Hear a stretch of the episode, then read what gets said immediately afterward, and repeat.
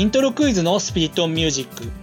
この番組はイントロクイズサークルオンタマがメンバー共通の趣味であるアニメソングの成分少し多めで好きな曲やコンテンツの話。さらにはクイズの時に考えていることなどの投稿を通して皆さんと一緒にクイズの世界を盛り上げようと奮闘していく番組です。事前に一つのトークテーマを決めてトークを始めますが最終的な展開は撮ってみるまで分かりません。今回参加するメンバーは安尾とソキウスです。今回はこの2人でお送りします。では今回のトークテーマに入っていきますが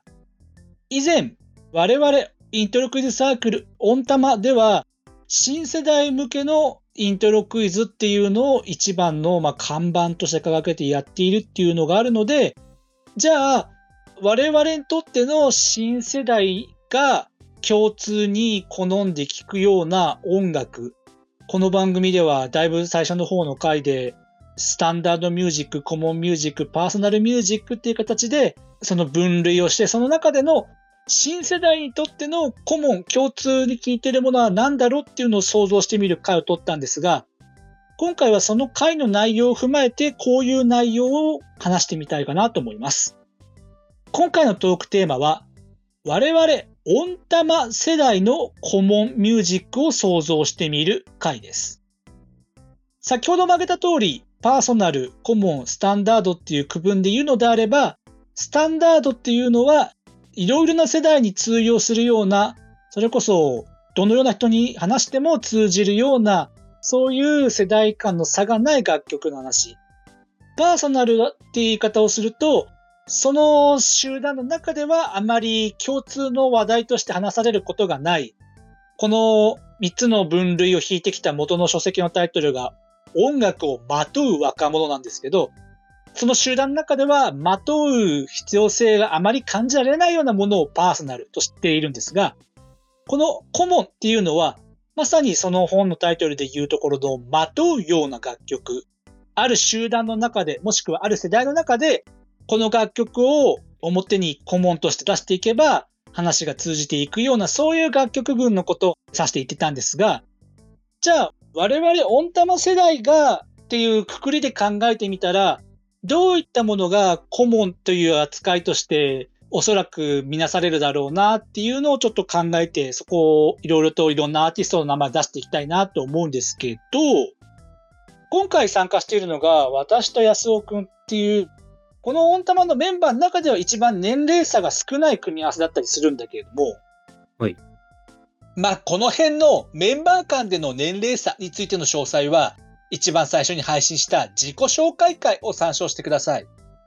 で、その点ではまあ、割と近い感覚、世代間にはなるんじゃないかなと思ってこういう質問をしてみますが、安尾君にとって自分の世代の顧問だと思うアーティストだったり、ジャンルだったり、曲だったり、どういうのを想像するかな？いや、ちょっとあの、さっきから考えてたんですけど、うん。いや、違うかなって思いつつ、ちょっとあの、今手に握ってるような感じのものがあって。ほう、なんだろう。ソキウスさんだからこう連想してしまうんですが、ポケットビスケッツ、ブラックビスケッツ。あー、それはなんか、私のちょい上ぐらいから私世代だから今の30代入るぐらいまでの顧問感が私の中ではあるな。ソキウスさんよりはこの下の世代ではあるんですけど、うん。割とその覚えがあるおなのでちょっと顧問かなと思っちゃったんですけど。私はそのポケットビスケッツ、ブラックビスケッツが担当したバラエティ番組、うちゃんなんちゃんの売りなり、めちゃくちゃ好きで、でも確かあの時ってちょっと今細かい年思い出せないからちょっと憶測で喋っちゃいますけど、確かあれは私が小学校低学年ぐらいの頃にすごく一大ブームメントになったような気がするので、まあ私は確かに間違いなく好きですが、本当に私と同年代かって言われると、やや微妙なとこはあるかもしれない。そのテレビを見ていたかどうかにもよるかも。もうちょい上かもしれないですね。まあ私ぐらいの世代、ちょうど私が今1990年生まれなので、そこは多分ギリ入るかなぐらいの感覚で私は捉えてたな。なるほどですね。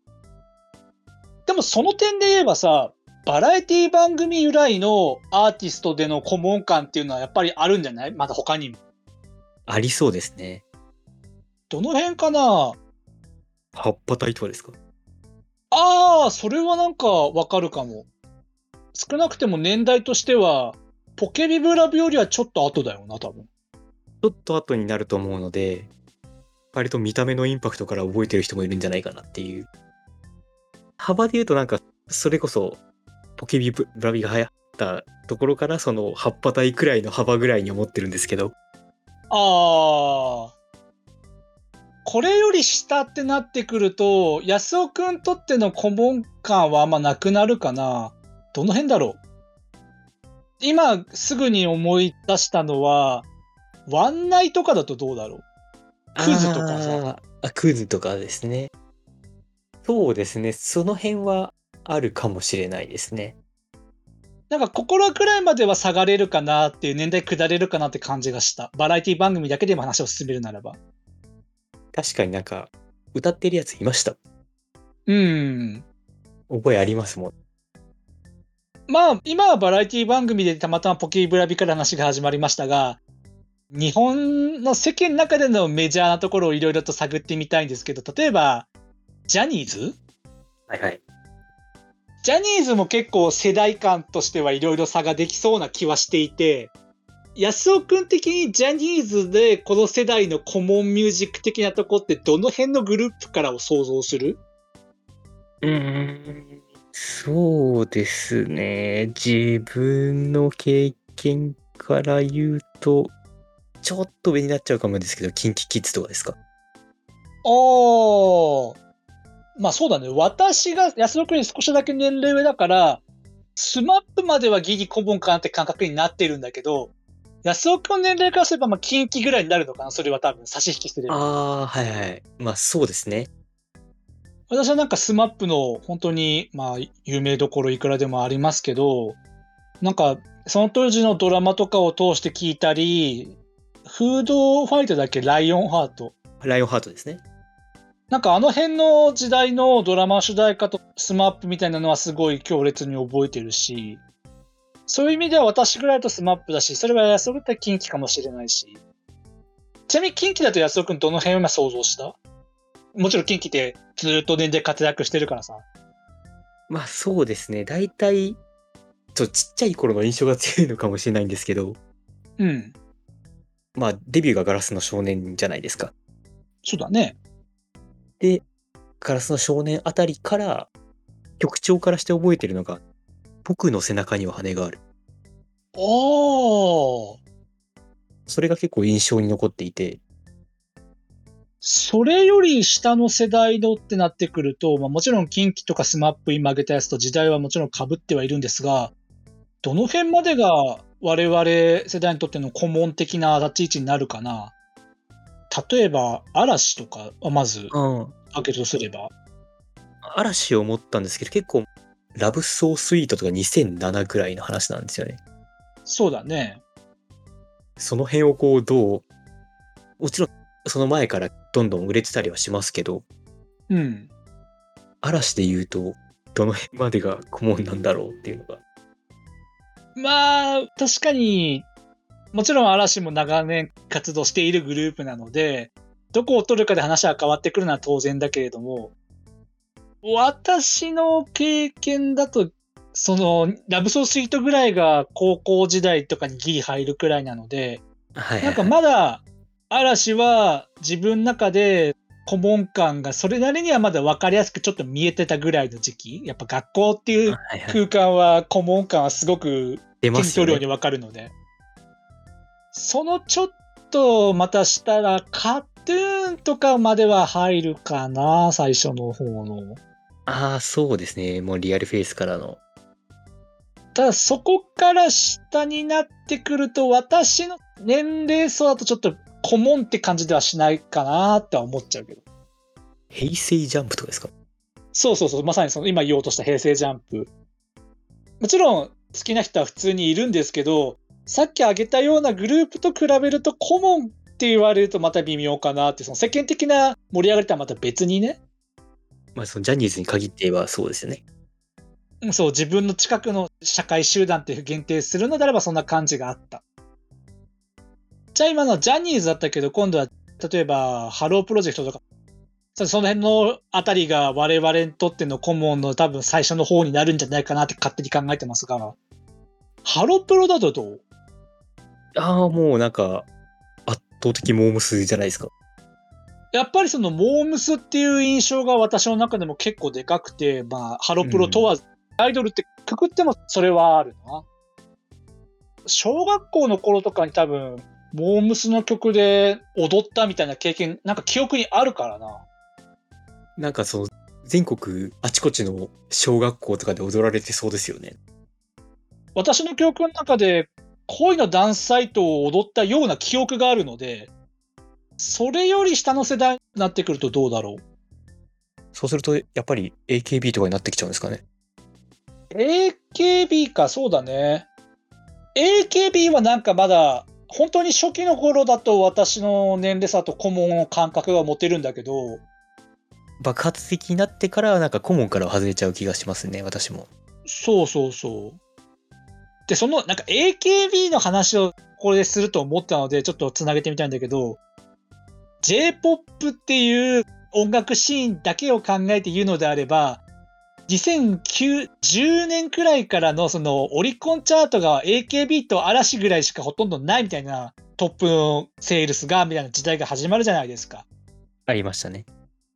なんかあの辺になってくると、顧問っていう感覚がすごく狭くなったんじゃないかなって私は思っちゃうんだけど、安尾くん実感としてそのぐらいのちょうど2010年頃の顧問感覚ってどんな感じ？うん。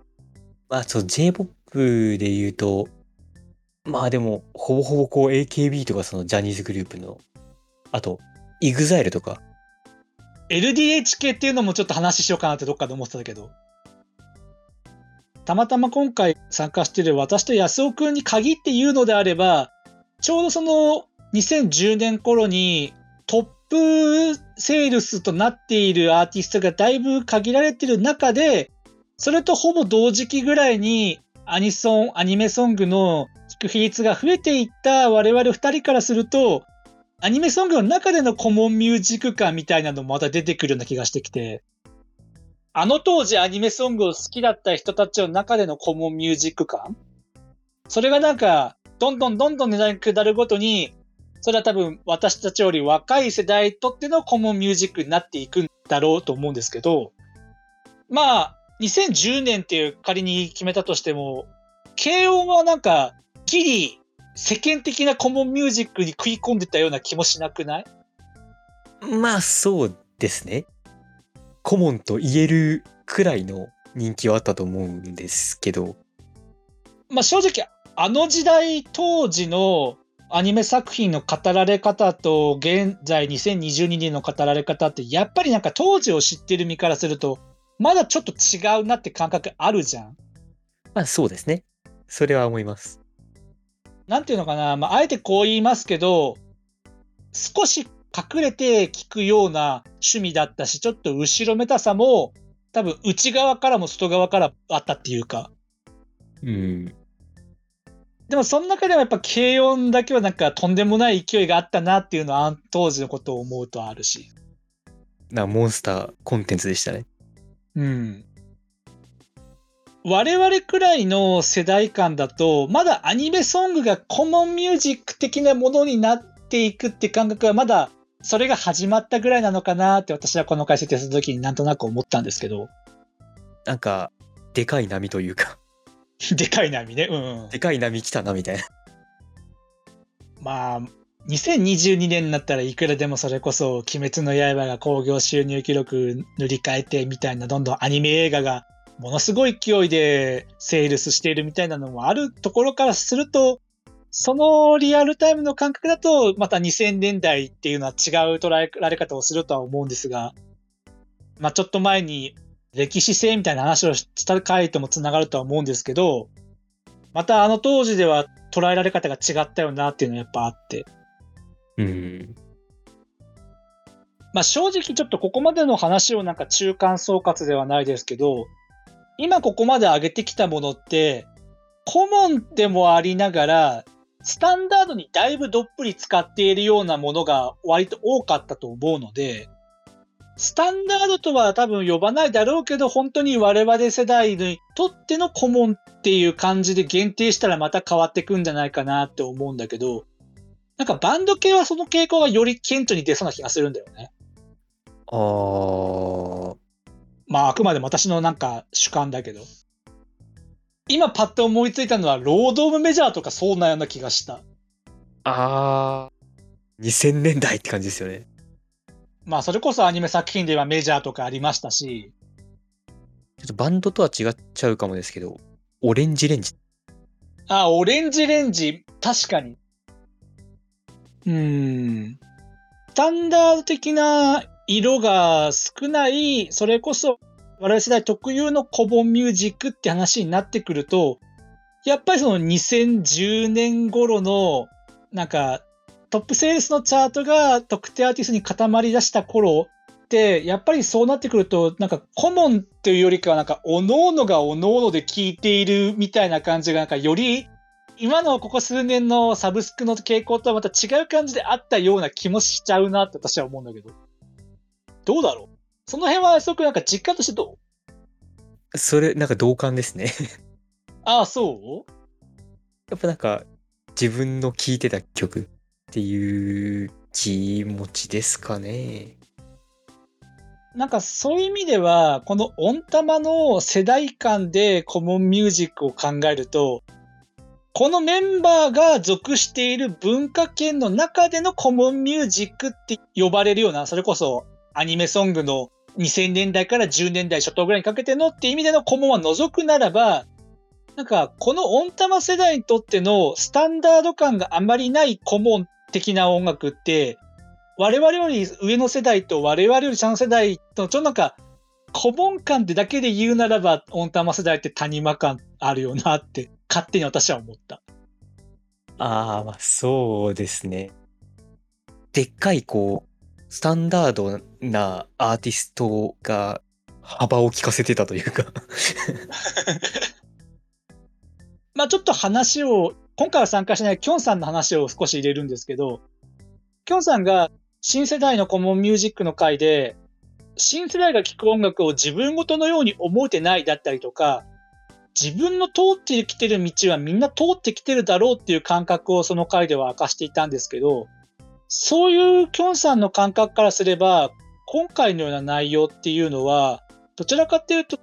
自分が属している文化圏の中での顧問的なものっていうのは間違いなく我々世代にとってもいろいろあるので、多分、キョンさんはそういうところをよく出題しているかなっていうのは、おそらくキョンさんがいたらそれに同意してくれるんじゃないかなって私は勝手に思うんですけど、まあもちろんポケットモンスターみたいなそういう今でも人気なゲームとか別にして、ただそうじゃないキョンさんがよく出すような、それこそゲーム音楽だったりとか、その世代の楽曲、もちろんそうじゃないのもいくらでも出してますが、なんかそういうところは、顧問は顧問でも、自分が属していた関係のある文化圏のもの、顧問は、まあ、ある程度あるかなっていう対比があるというか。うんあそうですね。キョンさんのコモンミュージックみたいな。まあキョンさんが体験してきた文化圏でのコモンミュージックは、まあ、それは得てして我々、このメンバーだと、顧問感がある程度それで迎えられるけれども、またそれはなんか世間的なコモンミュージックの世代感とはまた違うところにもしかしたらあるのもあるかなっていう。そしてさらに言うならば、この少し前に配信した最新の楽曲をやらなくなった時の感覚を想像してみる回で研究結果として引用した自分が最も好きな作品が何歳頃に聴き始めたかそして何歳の頃最も好きだったかっていう質問に対しての回答が10代後半から20代前半に集中しているっていう研究結果あったじゃないですか。はい。あれを我々世代で換算すると、10代後半から20代前半の我々の時期って大体2010年頃になるじゃないですか。はいはい。まあ、これはちょっと雑な論の組み立て方であることは、まあ、承知してるんですけど、なんか、ちょうど最も好きだった頃が、そのさっき言った通り、ある特定アーティストに集中してたから、それでなんか、顧問感が少なくなるのかなって私は今勝手に結びつけてますけど。愛にこう結びつけちゃいけないとは思うんですけど、そんなそうそう、本当はそうなんだけ。ど。ちょっとこれに関しては他の人の意見もぜひ聞いてみたいし。というわけで今回は我々世代にとってのコモンミュージックとされるものって何だろうっていう話をしてみました。その中で、じゃあ我々世代特有のコモン感っていうのでやるとちょっとその幅が少なくなるのかななんていうのを雑感として新世代のコモンミュージック界と対比させて残しておきました。では、いつものコーナーに参りましょう。この番組では毎回最後に1分以内で今紹介したい曲を持ち回りで語ってもらっています。今日は安尾くんお願いします。はい、じゃあ準備はいいですか？大丈夫です。では行きます。